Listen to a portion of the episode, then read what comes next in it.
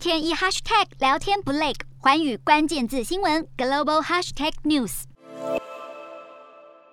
前总统文在寅这头才卸任，马上就被两千六百名挺和民众联名提告，控诉他滥用职权。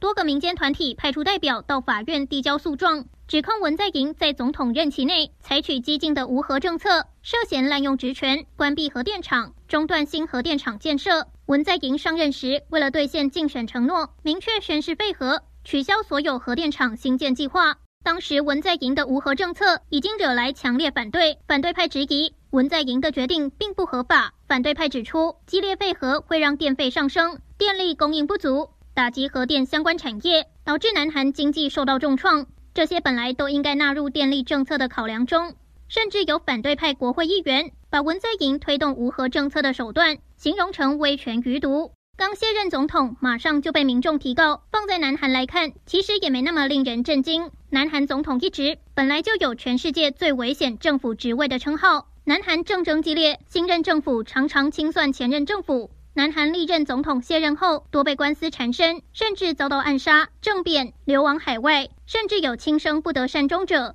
而除了核电政策外，文在寅还有任用法务部长曹国涉及弊案，涉嫌介入蔚山市长选举等问题。文在寅能否逃过一劫？让我们继续观察。